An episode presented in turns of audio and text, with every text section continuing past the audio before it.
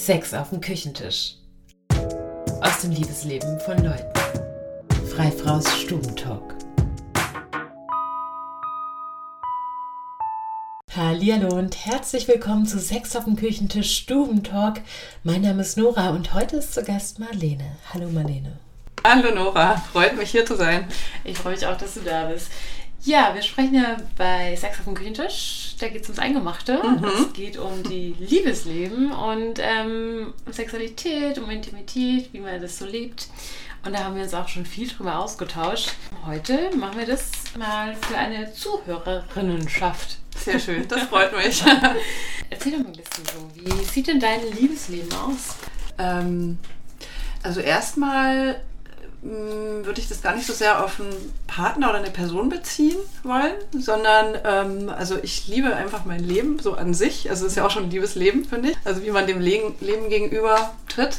Und ähm, jetzt auf eine Person bezogen bin ich in einer offenen Beziehung ähm, und ähm, wir wohnen nicht zusammen. Wir sehen uns regelmäßig, ähm, unternehmen Dinge zusammen, ja, und haben eben auch unser Liebesleben. Wie hat sich so dein Liebesleben entwickelt? Also du warst ja bestimmt nicht schon immer jemand, der in einer offenen Beziehung gelebt hat. Das stimmt. Ich habe sehr, sehr lange, ähm, ja, ich sage jetzt mal, traditionelle monogame Beziehungen gelebt also ich würde mal sagen, serielle Monogamie, wie das ja so schön heißt. Ne? Also immer wieder wechselnde monogame, versucht gelebte Partnerschaften und bin an denen auch fast immer gescheitert. Und der Grund des Scheiterns, glaubst du, der war auch in der Monogamie mitunter begründet? Da bin ich mir ganz sicher. Also ähm, ich glaube einfach nicht, dass man nur einen Menschen lieben kann und sollte. Und ich glaube auch, man hat in einer Beziehung und einer Partnerschaft verschiedene Bedürfnisse und die kann und muss der Partner auch gar nicht alle erfüllen. Und ähm, gerade im sexuellen Bereich gibt es vielleicht auch Bereiche, die man anderweitig ausleben will oder wo der andere nicht mitgehen kann. Ja, dann bleibt in einer monogamen Beziehung eigentlich nur der Verzicht. Ja, oder das Fremdgehen, das klassische in Anführungszeichen. So wird es ja dann äh, betitelt, die Untreue. Und was waren da so die Auslöser in deiner Beziehungshistorie, die dann gesagt haben, okay, so geht's für mich nicht? Ähm, dass ich äh, einen Partner hatte, also wir hatten eine sehr unterschiedlich ausgeprägte Libido. Mhm. Also ich ähm, hatte einfach eine stärker ausgeprägte Libido als meine Partner und da wurde viel in der Beziehung nicht erfüllt und ähm, da gab es auch irgendwie leider keine Möglichkeit darüber offen zu sprechen oder mit einem Ergebnis rauszugehen. Und dann ähm, habe ich mich nach außen auch ähm, orientiert. Das ist ja hochinteressant. Also ähm, das führt meiner Erfahrung nach zu ganz, ganz komischen Rollenverteilungen. Also ich hatte auch ähm, in meiner Ehe eben dieses Phänomen, dass die Libido sehr unterschiedlich ausgeprägt war aber ich einfach weniger Lust verspürt habe, beziehungsweise keine Lust auf diese Sexualität, die wir eben geteilt haben. Mhm. Und ähm, ich glaube, es war für uns beide ein richtiger Fail. Also sowohl ich habe mich als äh, Friedi Frigide gefühlt mhm. und er sich aber als der, der ähm, die ganze Zeit ähm, ja über meine Grenzen hinweggehen musste. Mhm also musste er nicht, aber hat er halt gemacht. Und ähm, ja, hat sich in dieser Rolle sicherlich auch nicht wohlgefühlt. Wie ging es dir denn damit? In, hattest du ein Gefühl von Schuld, dass du mehr möchtest, als man dir geben kann? Eigentlich nicht an der Stelle, also, sondern eher die Schuld, äh, die Schuld, dann mir das tatsächlich im Außen geholt zu haben, ähm, ohne die entsprechende Kommunikation. Also es ist ja dann Heimlichkeit im Spiel gewesen und ähm, ja, dann das schlechte Gewissen dadurch, ähm, also so begründet, ne? Also gar nicht die mhm. Schuld, dass ich mehr wollte oder so, sondern dass ich mir das halt so geholt habe, dass es nicht in dieses Beziehungskonzept passte. Mhm. Hast aber über viele Jahre so praktiziert, bis du dann zu dem Punkt kamst, wo du gesagt hast, okay, ähm, da muss ein anderes Konzept her? Ja, also sagen wir mal, ich habe äh, meine letzte monogame Partnerschaft 2015 dann beendet und dann habe ich erstmal lange Zeit gar keine feste Partnerschaft geführt, also überhaupt keine Partnerschaft im eigentlichen Sinne, sondern ähm, war Single und ähm, habe mich da einfach als Single ausgelebt. Jetzt bist du aber wieder in einer Beziehung. Wie ja. hat sich das denn ergeben? Also vom Singleleben in die Beziehung. Habt ihr dann irgendwann festgestellt, okay, wir nennen das jetzt wieder Beziehung? Hast du dich irgendwann wieder bereit gefühlt für eine Beziehung?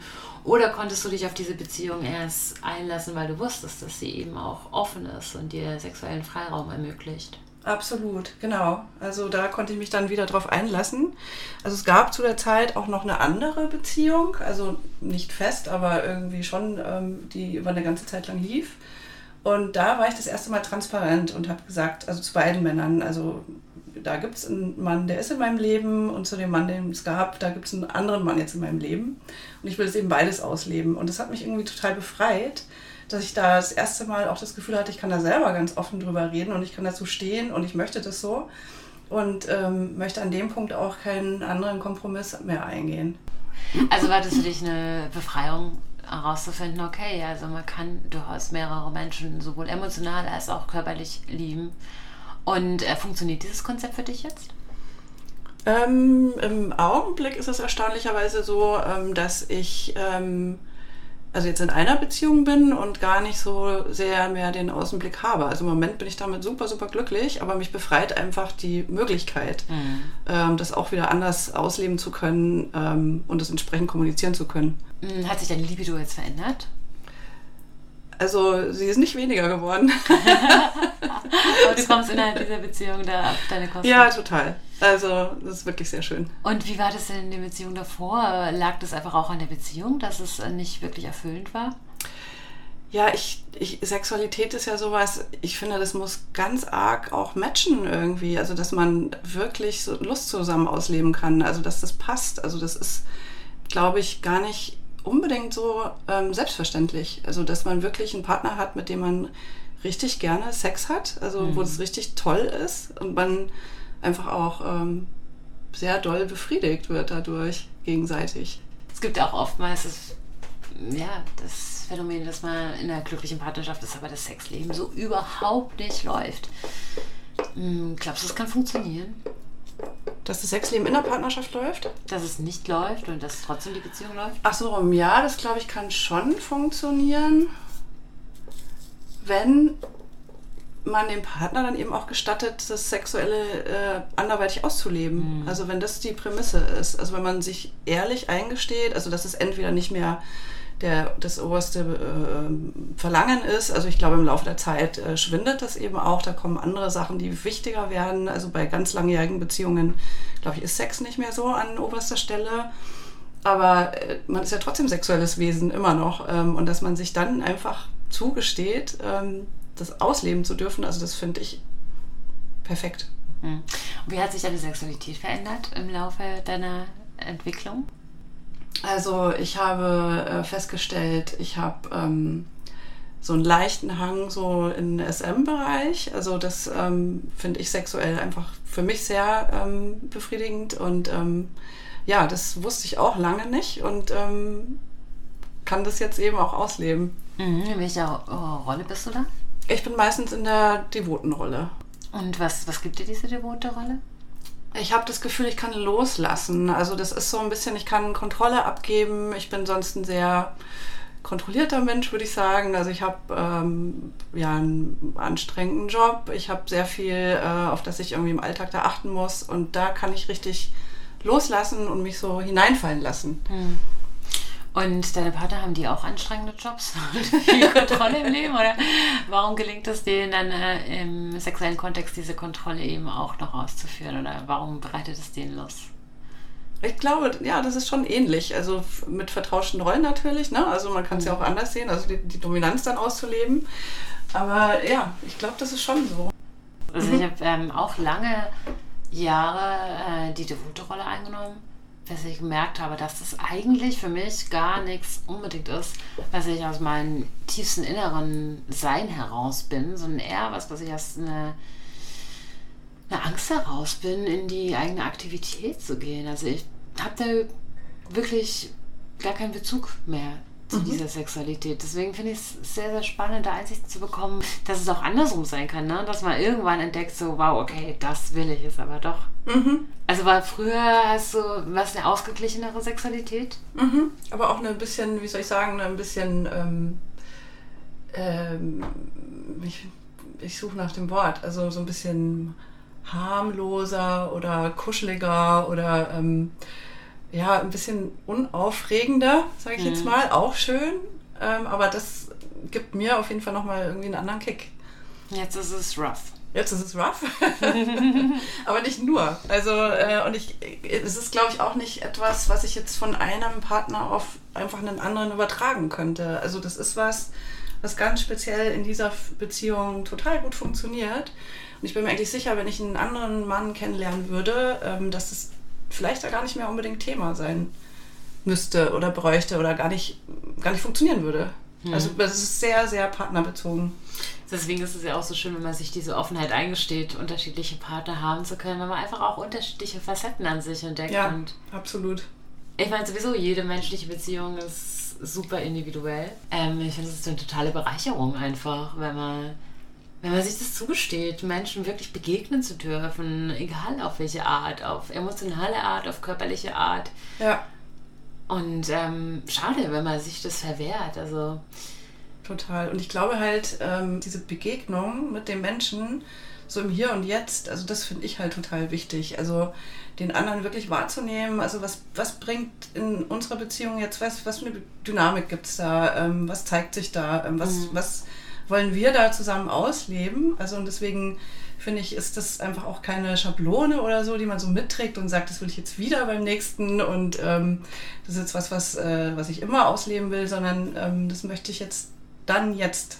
Diese Offenheit, diese sexuelle Offenheit, meinst du, die bringt auch so eine gewisse geistige Offenheit mit einher?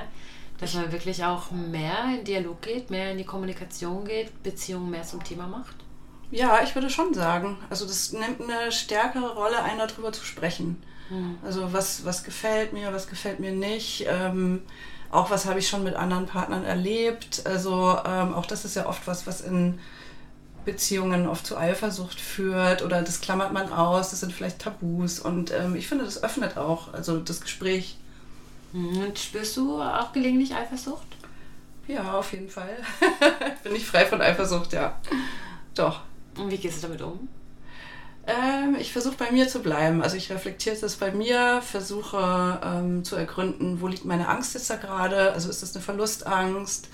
ist es eine Angst, ähm, vielleicht selber nicht gut genug zu sein. Ähm, ja, und ähm, versucht es aber auch nicht dem anderen dann so ähm, überzustülpen. Hm. Ich glaube, Eifersucht ist tatsächlich auch oft irgendwie, man versucht halt, ähm, sich durch diese Exklusivität auch eine gewisse Sicherheit zu sichern. Auf jeden Fall. Ne? Ähm, diese Sicherheit, fehlt dir da irgendwas? Hast du diese Sicherheit in deinen offenen Beziehungen? Ähm, ja, das ist schon manchmal ein Spagat. Also meistens fehlt es mir nicht, manchmal schon. Also das, ähm, das schwankt so ein bisschen, da merke ich aber, das schwankt so ein bisschen, wie selbstzufrieden bin ich gerade mit mir. Also ich versuche schon den Halt in mir selber zu finden. Also wenn ich den habe, und meistens ist es der Fall, ähm, dann ähm, spielt es keine so große Rolle. Aber ich bin natürlich auch nicht immer gut drauf oder ich bin natürlich auch nicht immer in Selbstliebe oder äh, mein Selbstwert ist manchmal auch nicht hoch. Also das schwankt ja auch manchmal, ne? je nach mhm. Lebensphase. Und dann merke ich, wird das dann mehr ein Thema. Aber solange ich gut mit mir bin, ähm, brauche ich es nicht, so ein Sicherheitsnetz oder ein Gefühl. Mhm. Und wie sorgst du denn für dich, dass es dir so weit gut geht? Glaubst du, das kann man aus einer Autarkie heraus schöpfen, dass es einem wirklich gut geht, dass man eine geschlossene, gesunde Entität ist und man holt sich einfach nur noch diese Zusatzextras im, im Außen? oder ist es ein, ja, eine Utopie, diese Vorstellung.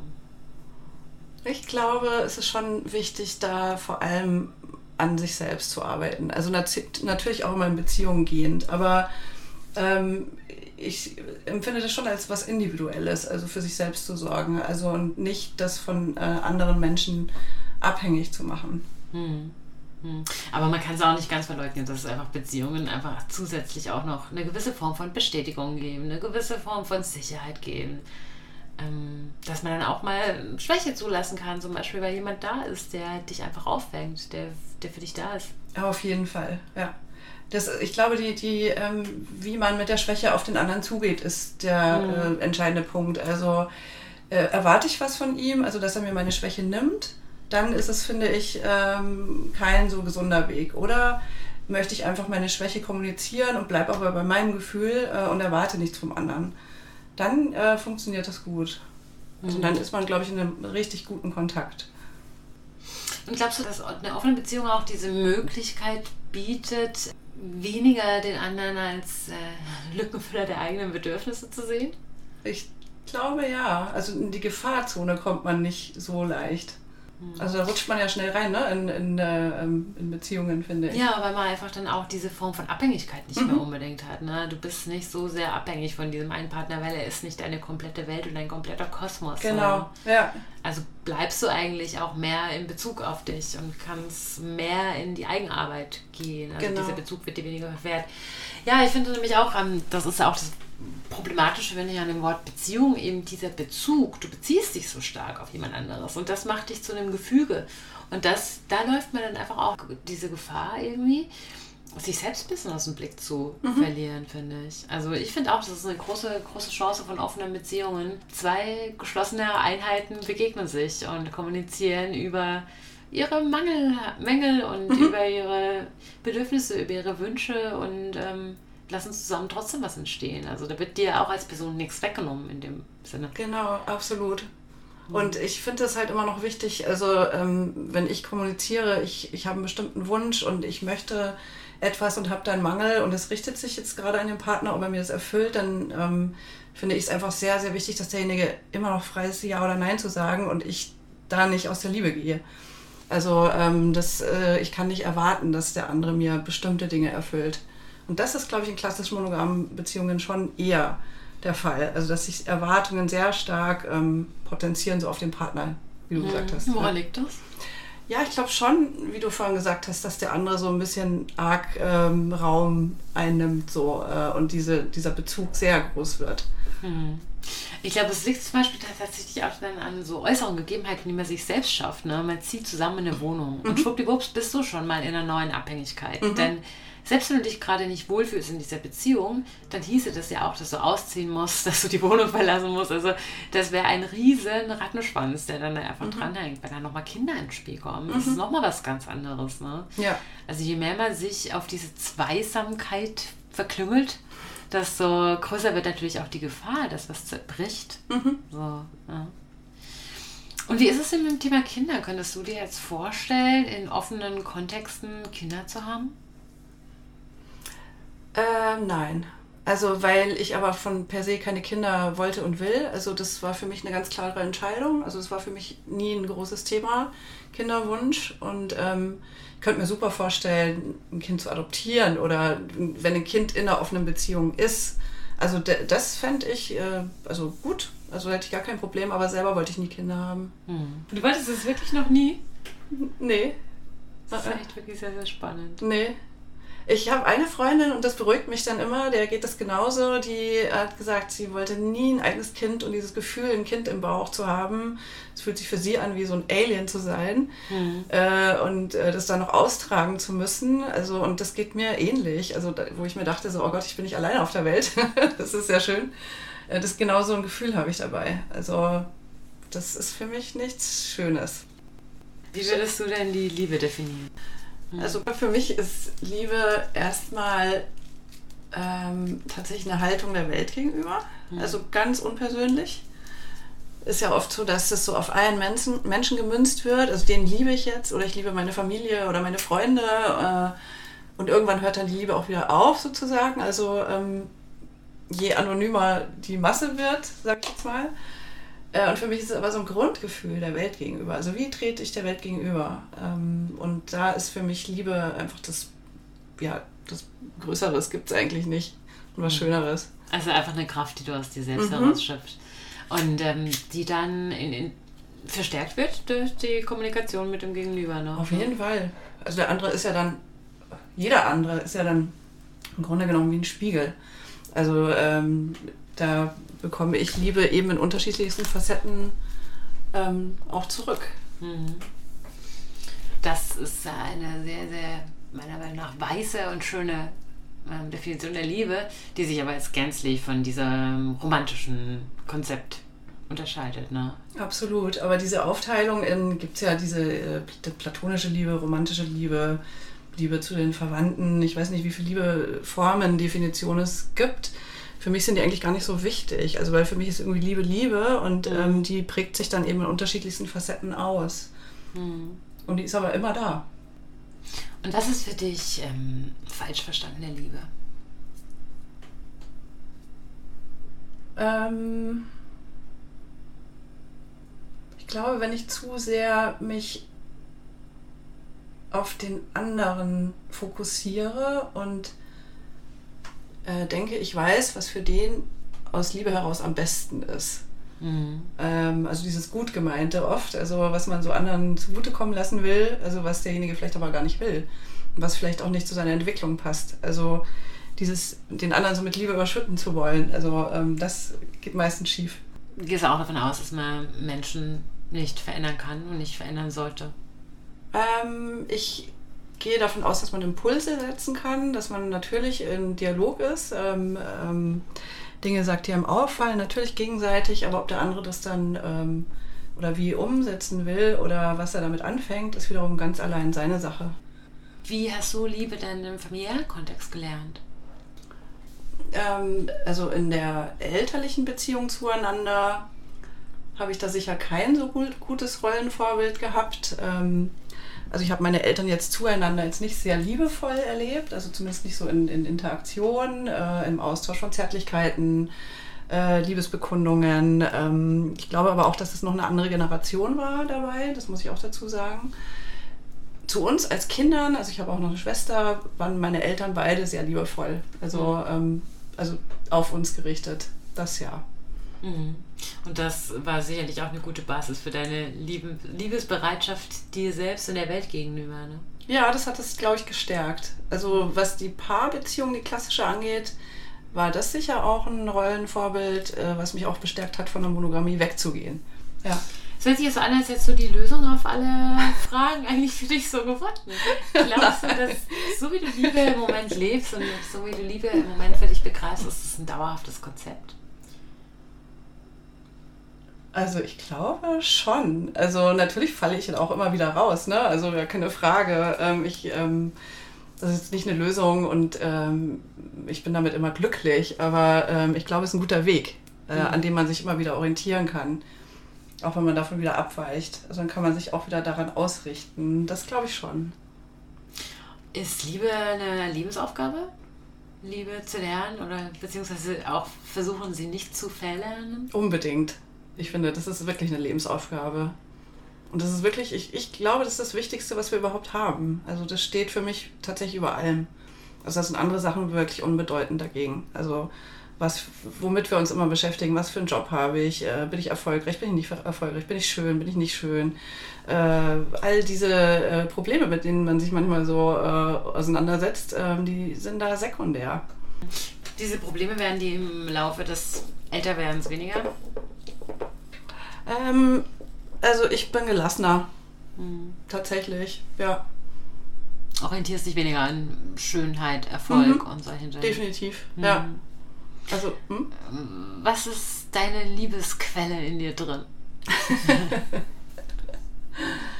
ähm, das ist eine gute Frage. Ich beschäftige mich einfach mit diesem Thema so umfassend. Also, äh, ich, ich gucke mir an, was andere dazu sagen, also auch Philosophen oder ähm, tatsächlich auch Buddhisten. Ich, ähm, ich schaue, dass es mir gut geht, also selber. Also ich sorge für mich. Ähm, ähm, ja, ich, ich kann die Frage nicht beantworten. Ja, ist aber noch eine ganz gute, ganz gute Antwort. ähm, du beschäftigst dich aber mit dem Thema. Ja. Und äh, welcher Philosoph hat dich da maßgeblich beeinflusst? Ah, ich habe äh, früher sehr viel Nietzsche gelesen.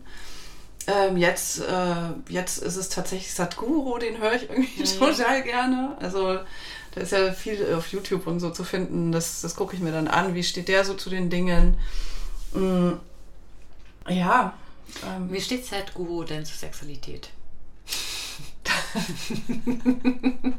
das ist jetzt auch wieder eine gute Frage.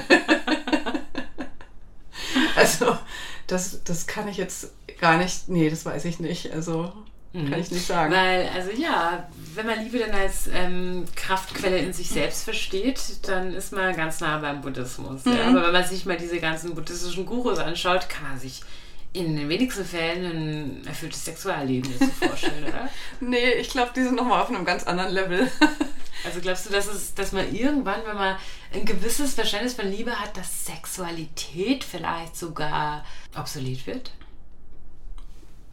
Ja, das kann ich mir vorstellen. Also ähm, ich möchte es mir für mich nicht vorstellen, aber ich kann mir vorstellen, dass das wirklich dann mh, hm, keine große Rolle mehr spielt. Weil der Fokus, glaube ich, ein anderer ist. Also da geht es nicht mehr so um die Zweierbeziehung. Also Sexualität ist ja meistens irgendwie Zweier- oder ja, Dreierbeziehung oder wie auch immer. Und ich glaube, ähm, da geht es nicht mehr so darum, das so auf der individuellen Ebene auszuleben. Also ich kann mir gut vorstellen auch, dass ähm, Sexualität oft auch mit Bestätigung einhergeht. Ne? Man, man, holt sich dann irgendwas im Außen. Und wenn man so super selbstsufficient ist, wie ein Sadhguru, dann brauchst du vielleicht auch diese Bestätigung im Außen gar nicht mehr. Aber ja. ich glaube, Bestätigung ist nicht das Einzige, was man sich aus der Sexualität holt. Die Verbindung ist einfach auch was ja. ganz, ganz Großartiges. Und deswegen leuchtet es mir eigentlich auch nicht unbedingt ein, warum Sadhguru denn vielleicht, also das unterstellen wir ihm jetzt einfach, warum er jetzt nicht so ein Sexleben hat. Vielleicht hat er das ja. ja stimmt, es gibt ja auch sehr viele. Gurus, die wirklich ähm, im, im Sexuellen ja. sehr aktiv sind und dann ihre Frauen um sich scharen. Ja, genau. Also ich finde schon auch, also allein der Körperkontakt, also dieses, man spürt den anderen, also das ist schon was sehr, sehr, es ist einfach sehr sinnlich. Mhm. Ja. Hast du Erfahrung mit Tantra und so? Nee, gar nicht. Interessiert dich das? Ähm, tatsächlich ja. Ähm, und gleichzeitig habe ich davor irgendwie ganz schön eine Achtung ähm, und so ein bisschen Angst auch vielleicht, also mich darauf einzulassen. Kann es aber gar nicht so näher beschreiben, woher das kommt. Ähm, ich glaube, da bräuchte ich auch einen richtigen Partner dafür. Könntest du dir vorstellen, dass es vielleicht auch daran liegt, dann wirklich in die Aktivität zu gehen? Wo du jetzt ja gerade eigentlich eher in einer, weiß ich, kann man sagen, dass diese Submissive-Rolle ja die passivere ist?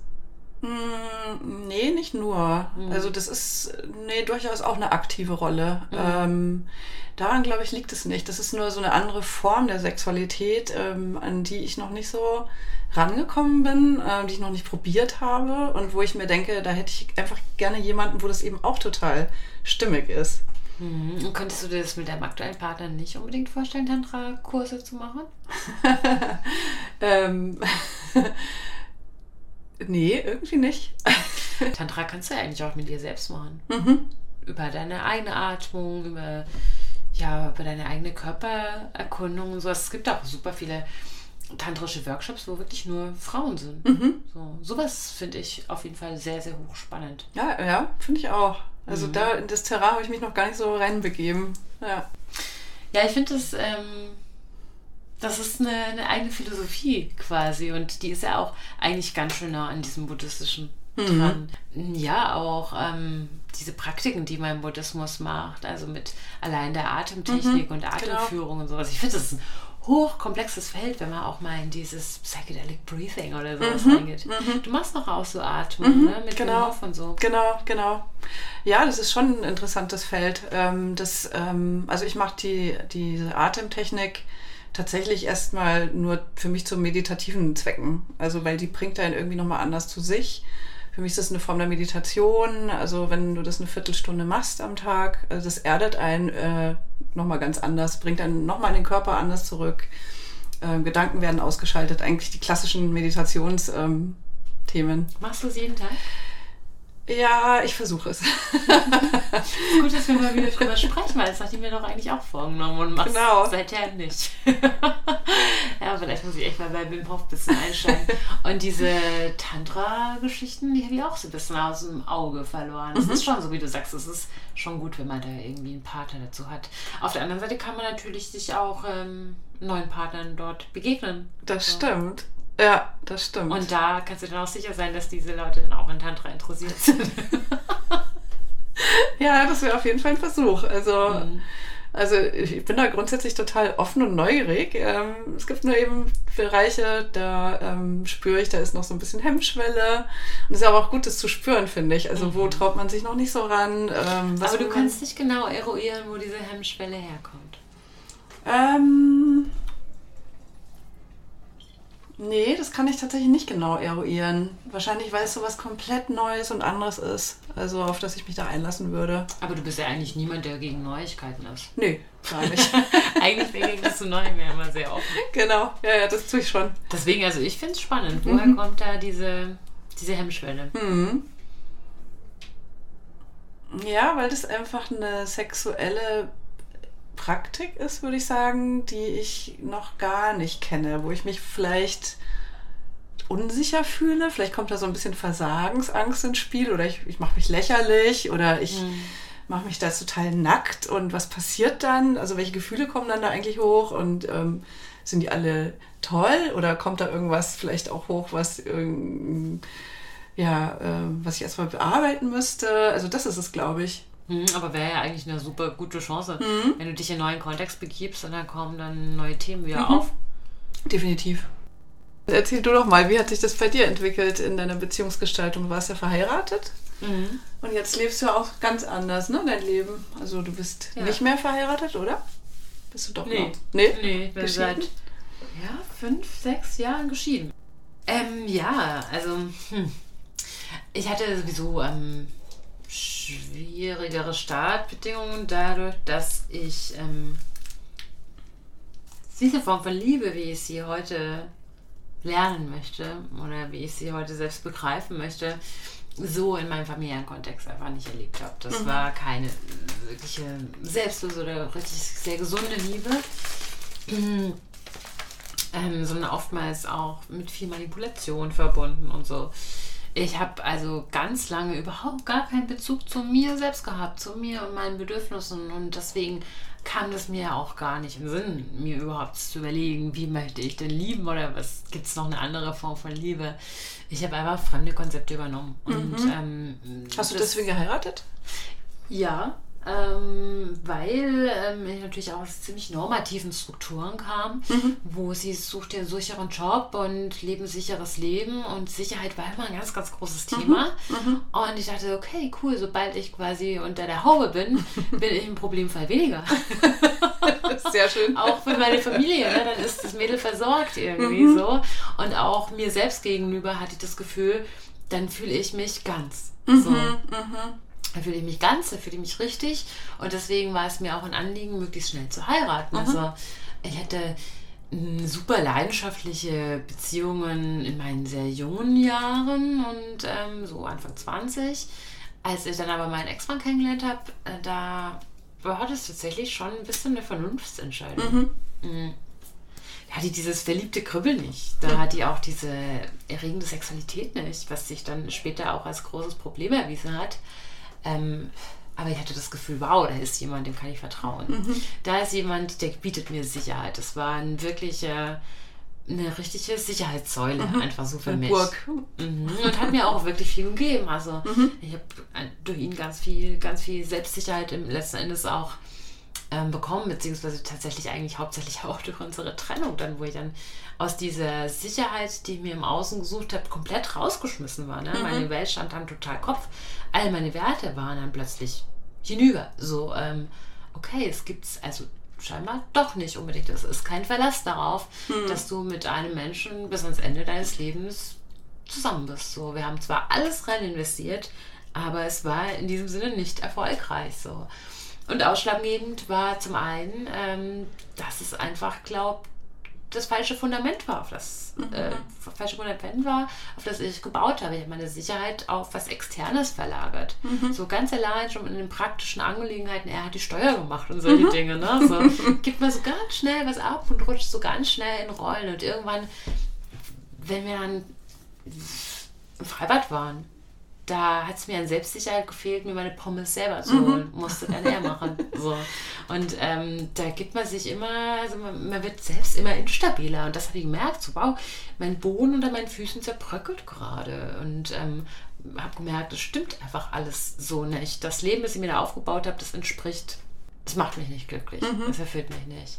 Da muss es was anderes geben. Okay, ich gehe auf die Suche. Ich mhm. wage mich jetzt in die totale Emptiness in the Void und ähm, suche, was mir denn taugt. Und das war die beste Entscheidung, die ich treffen konnte, weil seither bin ich auf der Suche und mache das auch ähm, ganz aktiv. Ich habe mich jetzt äh, meiner Lebensgestaltung verschrieben und mache das mhm. auch über diese Kunst und ganz viel auch über Gespräche und über Selbstreflexion. Ich bin wahnsinnig dankbar, dass ich diesen Schritt gegangen bin, mich selbst zu finden und neu zu erfinden. Was aber auch ein ausschlaggebender Punkt war, war eben diese Sexualität, die bei uns mhm. einfach nicht funktioniert hat. Und das. Ähm, und ich glaube, das ist aber so ein Punkt, das lernt man ja auch erst im Laufe der Jahre. Also ich hatte auch ganz früh einen sehr festen Freund, also der wollte dann auch heiraten. Da bin ich dann irgendwie abgesprungen mhm. sozusagen. Ähm, damals war das ja einer meiner, also meiner Erstbeziehungen, da wusste ich noch überhaupt nichts von Sexualität. Mhm. Und das stelle ich mir halt auch so schwierig vor, also dass viele sich schon so früh entscheiden, jung heiraten und eigentlich noch gar nicht so richtig erkundet haben, was, wer bin ich eigentlich, also auch sexuell eben. Mhm. Ja, Sexualität ist eine der besten Formen wahrscheinlich einfach ein Ausdruck deiner selbst, ne? Aber wenn du halt ganz jung bist und mhm. keine Ahnung hast, wer du denn eigentlich genau. bist, so ganz in der Suche bist, ist Sexualität wahrscheinlich einfach auch ganz viel Try and Error. Genau. Und auch kann auch ganz schmerzhaft sein. Ja. Also ich habe mir sehr viel Schmerzen zugefügt, emotionale Schmerzen in dieser falsch verstandenen Sexualität, die wir da gelebt haben. So, also wie gesagt, er hatte eine starke Libido. Ich hatte diese Libido auch, aber nicht in Bezug auf ihn, mhm. weil ich einfach gemerkt habe, wow, da ist jemand, der übertritt ständig meine Grenze, meine mhm. sexuelle Grenze und da hat mein Selbstschutz irgendwie äh, angefangen, sich zu wehren. Und da habe ich ganz arg gemauert und ich wollte ihn gar nicht mal an mich ranlassen. Auch allein schon eine kleine minimale Berührung war für mich dann schon so eine totale Grenzüberschreitung irgendwann, dass ich auch gemerkt habe, so, es kann doch nicht sein. Also, dass du eine Umarmung von deinem Mann nicht mehr annehmen kannst, mhm. dass das dich unter Druck setzt. So, das war irgendwann sehr invasiv irgendwie. Und je mehr er meinen Rückzug gespürt hat, desto offensiver und mhm. Ähm, grenzüberschreitender wurde er auch. Und das hat eine ganz, ganz schmerzhafte Dynamik angenommen. Mhm. Ja, ich habe ihn dann äh, betrogen und habe gemerkt, so, wow, okay, da gibt es ja noch ein ich außerhalb dieser mhm. Beziehung. Da gibt es noch ein lustvolles Subjekt. Da gibt es noch jemand, der großartige Sex haben kann. Und das will ich, das ja. will ich. Und daraufhin haben wir dann auch, ich habe es lang erstmal mit mir rumgeschleppt und ähm, dachte, wenn ich ihm das sage, dann, ja, dann ähm, war es das halt. Ne? Und war es das dann? Mhm. War es eben nicht, weil er hat mir das verziehen. Und ich hätte mir damals gewünscht, dass er wütend wird, dass er mir die Schuld dafür gibt, dass er mich abstraft, weil ich mich selber nicht abstrafen konnte dafür, dass ich irgendwie auf meinen Fehltritt irgendwie schmerzlich hingewiesen werde. Aber nein, er hat es verstanden und daraufhin haben wir dann unsere Beziehung geöffnet. Was halt aber für unsere Sexualität überhaupt keinen Vorteil gebracht hat. Also es hat für unsere mhm. jeweils individuelle Sexualität Vorteile gebracht. Wir hatten endlich wieder lustvolle mhm. Begegnungen aber halt nicht miteinander. Mhm. Da war der Kahn echt schon so tief im Dreck irgendwie. Ja, und das ähm, dadurch habe ich dann aber auch diese Stärke gewonnen, in diesem Abstand zu meinem Ex-Mann und dieser Wiederhinwendung zu mir selbst, zu sagen, wow, ich habe mich vergessen. Mhm. Total. Und er möchte mich jetzt wieder finden und das kann ich in diesen alten Kontexten nicht, in diesen mhm. alten Bezügen und habe sie abgelegt. Und ähm, ich glaube auch manchmal matcht es einfach nicht. Also muss man wirklich so sagen. Ne? Also so, so, so sehr man sich lieben kann und so sehr der andere vielleicht in anderen Facetten ein toller Partner ist, aber das Sexuelle, wenn das nicht zusammenpasst, das äh, ist, ist tragisch irgendwie dann in der Beziehung, aber so ist das manchmal. Ja, das kann man vielleicht als wirklich differenziertes Subjekt, als erwachsener Mensch mhm. dann auch sagen, okay, mhm. das passt bei uns jetzt so nicht, ja. wir lieben uns und wir können uns das im Außen holen, ohne uns mit unserer Sexualität zu, zu verletzen. Mhm. So. Aber als sehr junger Mensch, nee. da hast du das nicht im nee. Blick. Also da, da wird es sehr selbstverletzend und sehr verletzend dem anderen gegenüber. Das mhm. war, war wirklich sehr schmerzhaft. Und ich glaube, das hat also erstens mal mein Konzept von Liebe hat total durcheinander gewirbelt, äh, meine Welt schon Kopf, aber es hat auch in meiner Sexualität äh, ziemlich viel kaputt gemacht. Mhm. So, ähm, ich bin dann super obsessiv in die Sexualität eingestiegen. Und das war teilweise auch selbstschadend, selbstausbeuterisch. Mhm. So, dass ich wirklich an körperliche Limits gegangen bin, wo ich gemerkt habe, wow, also das ich behandle meinen Körper gerade nicht wie ein Tempel. Mhm. da musste ich was ändern, aber ich kannte ja keine Alternative. Ich kannte diesen wirklichen zärtlichen, intimen, tantrischen Sex, kannte mhm. ich. Das sind alles Welten, die mir erst dann erarbeiten musste. Aber ich glaube, da fehlt mir heute eigentlich auch noch so ein bisschen was, weil ja, okay, diese Offenheit der Sexualität gegenüber, diese, diese gibt es jetzt. Ich möchte diese Verbindung eingehen, aber ich glaube, dass mein Vertrauen so äh, darunter gelitten hat, dass da schon noch gewisse Teile in mir drin sind, die vielleicht eine wirkliche Begegnung erschweren können. Mhm. Also so eine wirkliche Beziehung ja noch nicht möglich machen. Mhm. Ich glaube aber, dass ähm, das Wichtige ist, sich das, dessen bewusst zu sein und ähm, auch da wieder hinzugucken äh, und das dem anderen, also wenn man in Beziehung geht, auch ähm, zu kommunizieren. Also für mich ist da immer Kommunika Kommunikation wirklich so mhm. der Schlüssel ähm, und dadurch wird vieles möglich. Und allein, dass ich manche Sachen ausspreche, können die sich schon relativieren oder verändern. Also das ist ganz erstaunlich. Ja, ja. ja total. Also man braucht ja auch nicht immer eine Lösung. Manchmal nee. muss man einfach das Problem benennen. Und genau. das ist dann auch schon diese Lösung, ne? Ja. Ja, ich gestern auch mit einer Freundin ähm, ein Gespräch darüber, über Sprachnachrichten. Und ich sagte, okay, ich habe da scheinbar erkannt, dass ich mich äh, sehr viele Jahre an Idioten orientiert habe, weil es mir auch in gewisser Weise an der Selbstliebe irgendwie gefehlt hat. Ne? So, weil ich einfach auch, der Mensch neigt ja dazu, ähm, das, was er kennt, immer wieder bestätigt zu suchen. Mhm. So, ne? Und ähm, dass ich halt ähm, immer wieder in meinen Kontakten mit Männern die Bestätigung eigentlich wieder haben wollte, dass ich nicht liebenswert bin. So mhm. im Grunde genommen. Und dann habe ich auch zu ihr gesagt, okay, gut, das Problem habe ich jetzt erkannt. Äh, was mache ich jetzt damit? Muss ich jetzt mein komplettes Leben umkrempeln? und dann hat sie auch gesagt, und das fand ich so, so erlösend, ähm, Jenny war das, ne? mhm. ne? Ähm, sie sagte dann, ähm, nein, du hast es jetzt erkannt und das reicht jetzt ja auch. Du musst jetzt ja nicht alles total sofort ändern, sondern du wirst in der nächsten Situation merken, genau. okay, ich stoße hier wieder auf dasselbe Muster. Und allein durch diese Erkenntnis wirst du Genau, ja, das glaube ich auch. Super befreiend, mhm. ne? Ja, sehr. Also einfach dieses Gefühl, man braucht nicht für alles eine Lösung. Manchmal reicht es, das Problem zu erkennen. Da, richtig, genau. Und dadurch verändert sich das auch schon. Also das wenn es im Unterbewussten immer so rumwabert und ich kann es nicht benennen und ich, ich, ich krieg's nicht irgendwie gegriffen, mhm. dann glaube ich, macht es dann weiterhin einfach Probleme. Aber wenn ich das Problem erkenne und äh, benenne und mit dem anderen ins Gespräch gehe darüber, dann wandelt sich da schon ganz viel drüber. Mhm. Und man gibt ja auch dem anderen eine Möglichkeit, den Blick mal ein bisschen genau. zu ändern. So oftmals fehlt ihm ja auch die totale Einsicht, warum du jetzt gerade so und so reagierst mhm. oder was dir da jetzt gerade fehlt und so. Ne? Wie ist es denn hm, bei dir? Bist du auch viele Jahre an Idioten geraten? ähm, also an Idioten würde ich das jetzt nicht nennen, zumindest nicht in meinen Beziehungen. Also ich hatte, also als Beziehungspartner, also mit denen bin ich auch jetzt noch befreundet oder wieder befreundet. Natürlich hatten wir eine Zeit lang Abstand und waren eben keine Freunde, aber dann haben wir uns wieder gefunden und sind jetzt wirklich gut befreundet. Und das finde ich total Gold wert, weil ich, mhm. weil ich liebe die nach wie vor auf einer, auf einer anderen Ebene eben. Ne? Und ähm, ich finde die auch toll. So, was meine ähm, Liebesaffären betrifft, äh, würde ich schon sagen, dass ich da oft Männer hatte, die vielleicht nicht ganz, ich sage jetzt mal, auf Augenhöhe gewesen sind. Ähm, und das hat mir auch nicht immer gut getan. Also da hatte ich das Gefühl, ich verkaufe mich teilweise so ein bisschen unter Wert. Hm. Also um irgendwas tatsächlich zurückbekommen damals. Ne? Also wie du vorhin schon gesagt hast, vielleicht ein bisschen Anerkennung, gesehen zu werden ähm, und vielleicht auch so sich tatsächlich auch dieses nicht äh, ähm, wertgeliebt sein abzuholen. Also auf hm. eine gewisse Art und Weise kann es auch sein, ja, dass es drin steckte. Glaubst du, dass du das Muster für dich durchbrochen hast? Ja, definitiv. Also ich merke das ähm, anhand der jetzigen Beziehung. Also das ist ähm, ganz anders. Und auch ähm, wenn ich andere Männer kennenlerne, dass es auch teilweise ganz andere Typen sind als früher. Also das mhm. hat sich tatsächlich gewandelt. Und ich glaube, ich würde auch gar nicht mehr die Männer von früher irgendwie noch toll finden oder attraktiv. Also die würden gar nicht mehr bei mir andocken. Mhm. Also es ist, man bekommt schon das auch, was man dann so sucht und fordert. Ne? Definitiv. Ne? Gut, das gibt ja immerhin Hoffnung. Es ist nie zu spät. ja, es ist echt äh, eine lebenslange Aufgabe auf jeden Fall.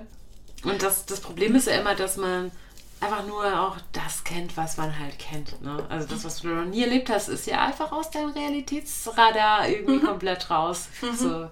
Also diese, diese wirkliche Art von Liebe, die ich mir zwar theoretisch erarbeitet habe, da fehlt mir aber auf emotionaler Ebene noch so in so vielen Bereichen einfach dieses Konzept. Mhm. ich habe das auch für mich einfach so gemerkt. Ähm, ich beschäftige mich ja wahnsinnig viel mit dem Thema Liebe und Sexualität, wie man ja an diesem Podcast und an meinem Magazin auch merkt.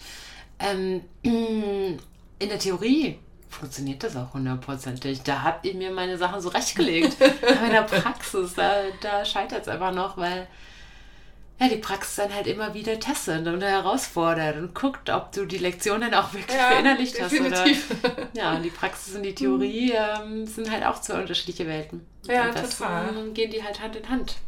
Ja, oder was ich gerade eben feststelle, also ich, ich halte ja schon sehr viel von der Polyamorie und äh, von dem Konzept. Und das im Augenblick lebe ich das so überhaupt nicht. Also weil ich ja jetzt wirklich nur, ein, nur einen Beziehungspartner habe und damit aber so fein bin. Und dann verschwindet das Konzept auch so ein bisschen.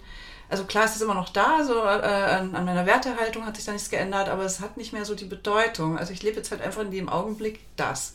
So. Mhm. Mhm. Aber das ist ja, Polyamorie ist ja viel mehr auch Mindset mhm. als jetzt Praxis unbedingt. Ne? Mhm. Also so ist deine Herangehensweise. Ja, okay, ich erlaube genau. mir, andere zu lieben, ich erlaube es dir. Und ähm, ich weiß, dass wenn ich es nicht tun würde, dass das irgendwie wahrscheinlich ähm, was Unverarbeitetes dahinter stecken würde in Form von Eifersucht oder mhm. sowas, dass ich dann da eher daran arbeiten müsste, dieses Feld irgendwie zu bereinigen. Mhm. So, ne? Aber was ich auch noch festgestellt habe, das ist so ein Gedanke, also da habe ich auch viel drüber nachgedacht. Also ich orientiere mich ja altersmäßig eher an jüngere Männer. Also ich habe mhm. meine Beziehungspartner sind, waren teilweise zehn Jahre jünger, acht Jahre jünger, sechs Jahre jünger. Also die meisten waren jünger. Und mit denen hat es auch wirklich so auf einer partnerschaftlichen Ebene super funktioniert. Also jetzt mal jenseits der Sexualität.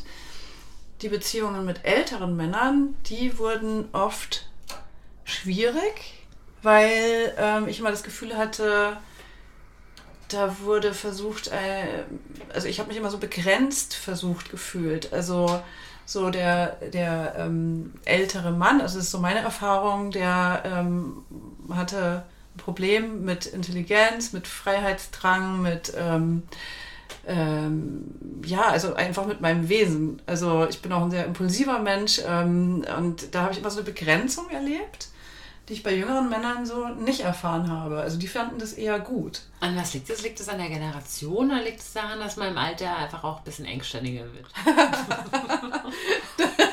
das weiß ich nicht. Ich habe das immer so auf die Generationen tatsächlich äh, mhm. bezogen. Also dass sie lockerer sind, mhm. anders mit Dingen umgehen, offener sind, äh, auch ähm, erfolgreiche Frauen irgendwie sexy finden und nicht gefährdend. Also das ist... Ähm, ja, ich finde auch, also... Mh, mm, dass diese Generation, also diese jüngere Generation mhm. gerade so viel uns äh, voraus hat. Mhm. An Einsichten, an, an, Lockerheit, einfach wie du sagst. Ne? Das ist eine ganz andere Art zu kommunizieren. Es ist viel weniger eng und narrow mhm. und pedantisch. So. Ja, definitiv. Aber, hm, also das geht mir auch so, dass ich mich in letzter Zeit hauptsächlich an Jüngeren orientiere, aber immer wieder denke so, ach Mann, du solltest dich mal an Älteren orientieren. Warum? Weil oftmals bei Jüngeren halt einfach auch viel an Erfahrung noch nicht da ist. Ne? Also diese, diese super krasse Selbstreflexion, die bringt dich ja auch in eine erweiterte Kommunikation.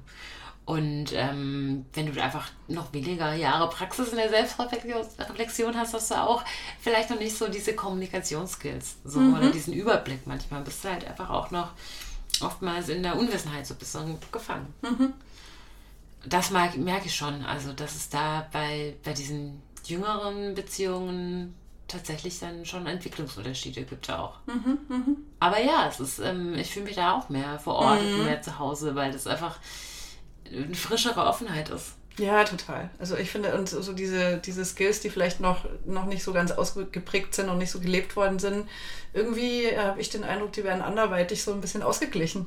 Mhm. Also durch eine Spontanität, Kreativität, eben Lockerheit. Ähm, mhm. Ja, da ist irgendwie, da scheint sich schon so im Beziehungs- und Weltbild so ein bisschen was verändert zu haben. Das ist so mein Eindruck zumindest. Mhm. Aber du sagtest ja auch gerade, dass ähm, diese älteren Männer oftmals dann diese jüngere Frau und so dann versuchen irgendwie mehr zu formen. Mhm, ne? Genau. Also wenn du jetzt auf einen jüngeren Mann triffst ja. und wir hatten es vorher von Augenhöhe, ne? Glaubst du dass, du, dass man diese Geschlechterdifferenz dadurch ein bisschen durch diese verschobene Altersdifferenz kompensieren kann? dass der Mann eben dieses Bevormundende nicht mehr so einnehmen kann, weil er weiß, er hat es hier mit einer, in Anführungszeichen, gestandenen Frau zu tun. Also du meinst, dass ein jüngerer Mann mit einer noch jüngeren Frau wiederum in das gleiche Muster fallen würde? Könnte doch vielleicht eher sein, ne? Ja. Also ich erlebte schon mhm. auch bei jüngeren Männern mhm. so mir gegenüber, dass da mehr Respekt da ist, mhm. weil die auch wissen, dass ich mehr Erfahrung habe. So, mhm. ne? Und das ermöglicht dann tatsächlich wieder ein bisschen mehr die Augenhöhe. Mhm. Mhm. Doch, das ist ein, doch, das ist für dich ein spannender Aspekt. Das kann ich mir schon vorstellen. Ich glaube aber trotzdem noch, dass, dass, dass sie das irgendwie anders sind im Umgang mit Frauen.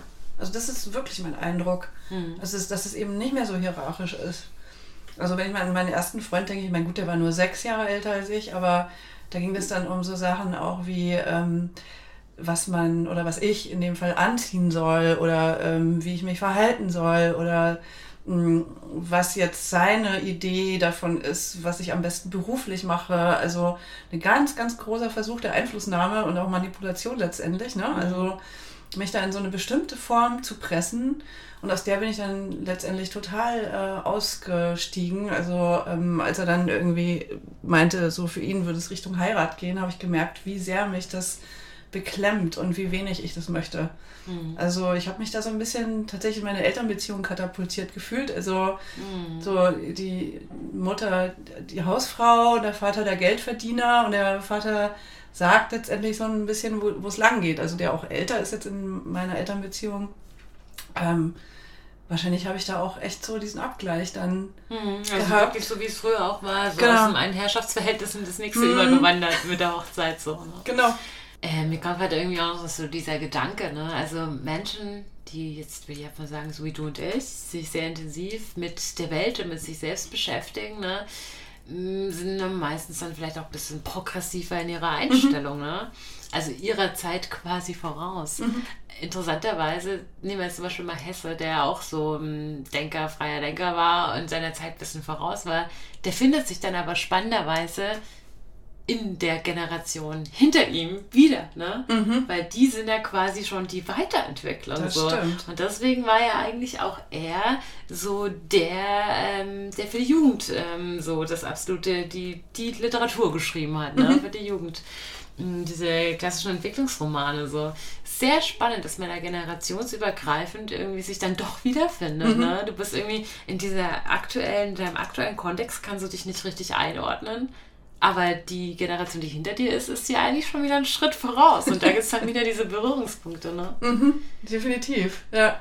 Aber ich glaube, das waren auch so, so Leuchttürme, äh, also die, die damals schon wirklich sehr, sehr weit waren. Also an denen man sich dann auch noch immer orientieren kann, sozusagen. Mhm. Also das war ja das war nicht die Norm sozusagen. Die hat ja ganz ja, anders aber die, die, die, wurden ja von ihrem Radius auch nicht so richtig verstanden, mhm, sondern halt genau. von der jüngeren ja, genau, Generation, genau, richtig, die da ja. etwas mit anfangen konnte. Absolut. Ja, ja aber dann äh, konnte diese jüngere Generation natürlich dann auch von dieser Erfahrung von Hesse dann mhm. profitieren, von ja, seiner reflektierten Art mhm. und ähm, sein Mehrwissen, das er einfach im Leben aufgesammelt hat. Ne? Ja.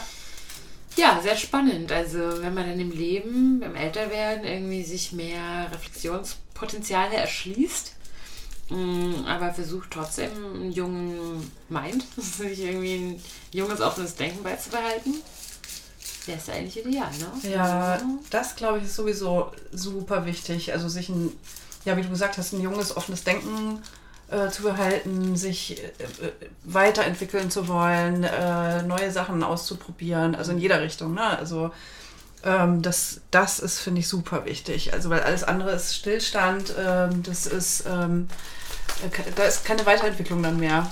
Also, ja, ich habe manchmal echt auch so ein bisschen das Gefühl, da spalten sich tatsächlich auch so ein bisschen die Lage an Menschen. Ne? Mhm. Es gibt Menschen, die sagen, hm, lieber das, was ich kenne, so, mhm. lieber irgendwie Schutz in der Herde suchen und es gibt die Leute, die sagen, nee, auf zu neuen Ufern, ich will entdecken, ich will mich entwickeln, so.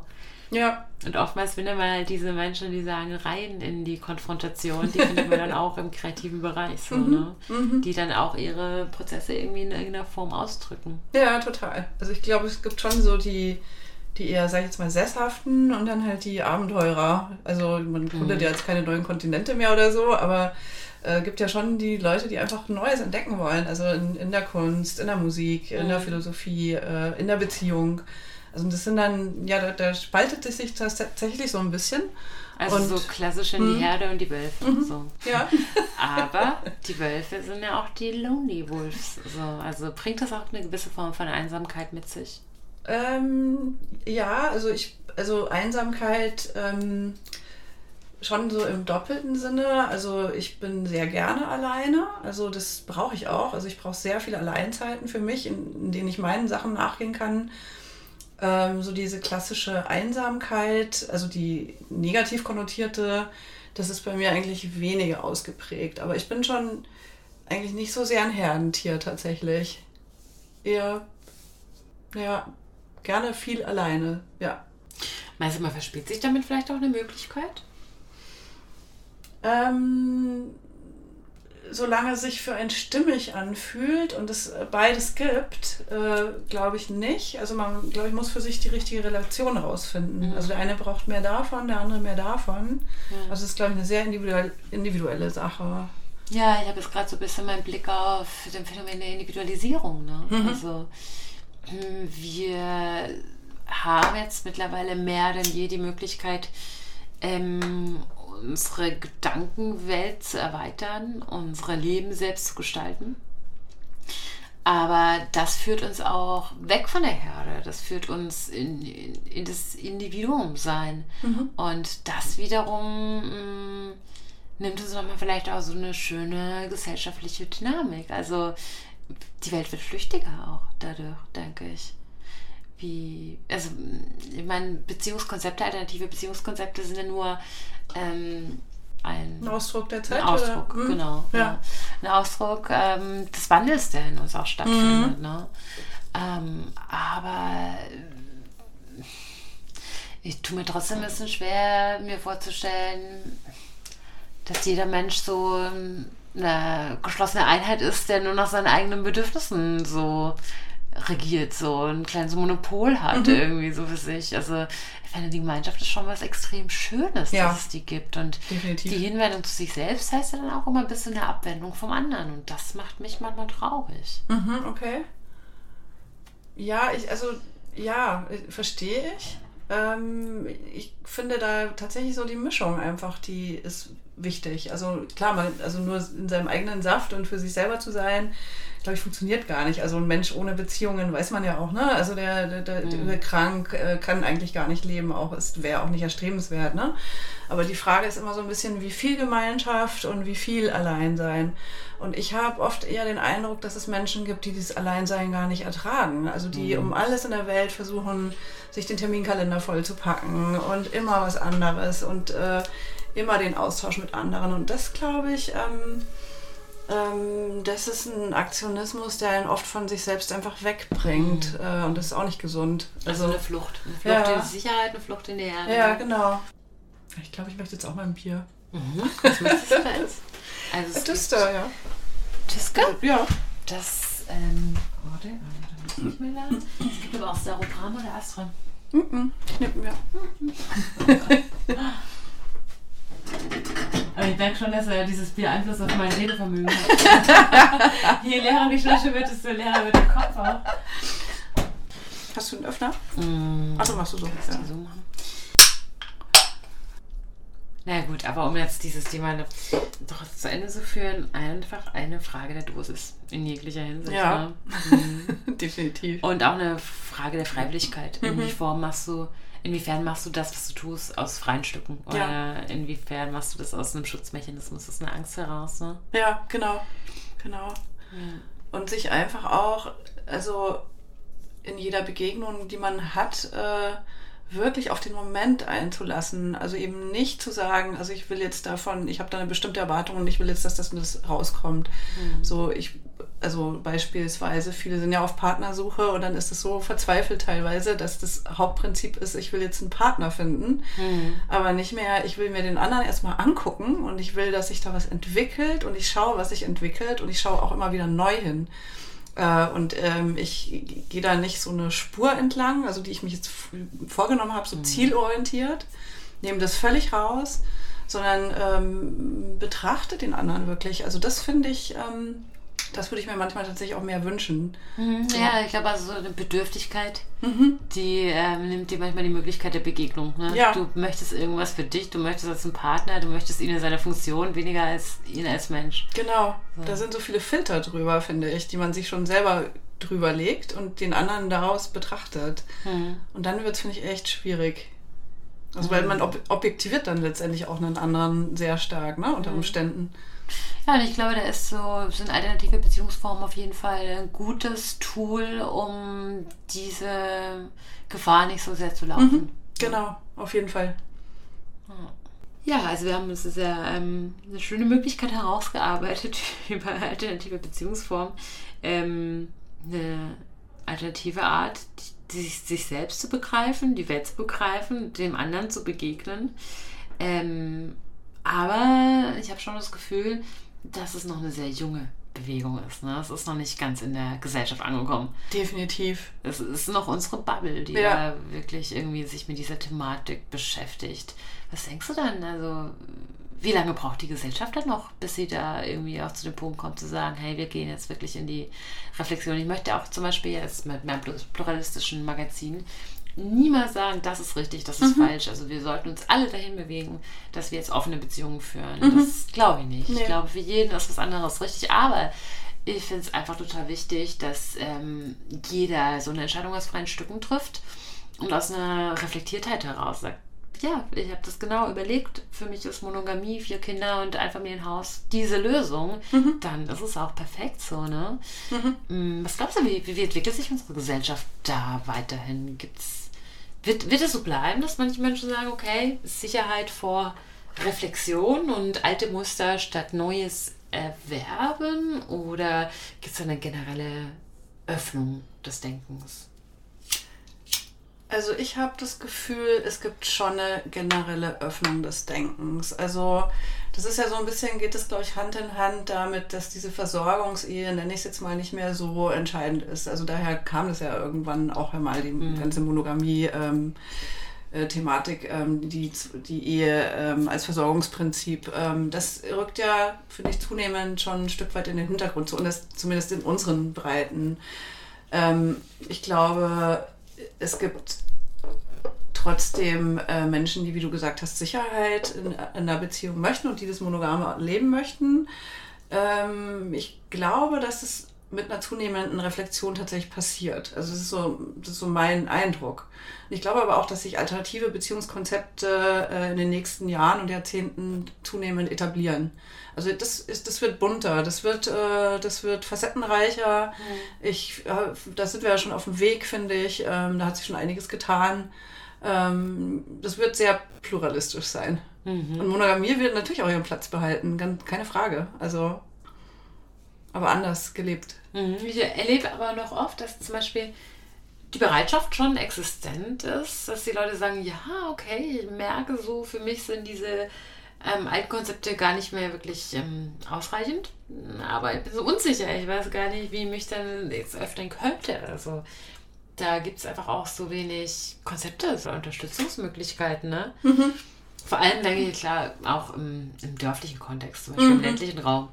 Da ja. ist es halt total nicht die Norm und da ist die Norm halt was sehr, sehr Wichtiges, an mhm. der man sich sehr stark orientiert. Ne? Ja, das stimmt. Also da ist das mit Sicherheit nochmal ganz anders, als wir, die wir jetzt in der Großstadt darüber reden. Ne? Aber ich glaube trotzdem, dass es eine zunehmende Offenheit gibt. Also, du meinst, es schwappt dann irgendwie ja, so über. Also ich sehe das auch alleine zum Kleinen in meiner Familie. Also die, meine Großeltern hatten ja noch einen Bauernhof, eine Großfamilie. Ich habe viele Cousins, Cousinen ähm, dass meine eine Cousine lesbisch ist und mein Cousin schwul ist. Ähm, das ist zwar immer noch ein bisschen Thema in der Familie, also gerade in der älteren Generation, aber ähm, das wird total akzeptiert beispielsweise. Also vor ein paar Jahrzehnten wäre das, glaube ich, noch nicht so denkbar gewesen. Mhm. Und da passiert schon auch so viel Wandel ne, im Blick äh, und eine stärkere Öffnung. Also auch wenn es mhm. vielleicht manchen Menschen noch schwerfällt, andere Konzepte zu akzeptieren auch, ähm, aber es ist durchaus, durchaus vorhanden. So, so zumindest erlebe ich es im Kleinen. Hm. Ja, also wir sind gerade in einer neuen Bewegung mhm. auf jeden Fall drin, ne? ganz am Anfang und äh, müssen uns jetzt noch irgendwie gegen diese Widerstände durchboxen. Ja, wobei ich dann immer denken, auch an die 68er denken muss, eigentlich gab es es ja auch schon mal so. Ja, na, wir haben ja eigentlich wieder Zwischenrückschritt ja, gemacht. Ne? Es ging ja dann wieder in die Rückrichtung eigentlich erstmal, ne? Also finde ich. Mhm. Machen wir diese Rückentwicklung vielleicht auch irgendwie mit? Also die alte 68er, die jetzt irgendwie in ihrem Einfamilienhaus ist, in einer monogamen Beziehung. Passiert uns das auch? K könnte sein. ich hoffe es nicht, aber wer weiß. Vielleicht das sind wir dann auch glücklich. In 50 Jahren. genau, vielleicht sprechen wir uns dann nochmal. 50 Jahre, das schaffen wir doch noch, oder? Das schaffen wir. Ja, gut. Also schauen wir mal in 50 Jahren, wie der aktuelle Stand unseres Liebeslebens, unserer Liebesleben dann ist. Das machen wir. Und vielleicht auch mal dazwischen. Auf jeden Fall vielen, vielen Dank, liebe Marlene, dass du uns heute Einblicke in dein Liebesleben gewährt hast. Ja, danke Nora für das schöne Gespräch. Und ich hoffe, wir hören uns wieder in zwei Wochen. Bis dahin. Sex auf dem Küchentisch. Aus dem Liebesleben von Leuten. Freifraus Stubentalk.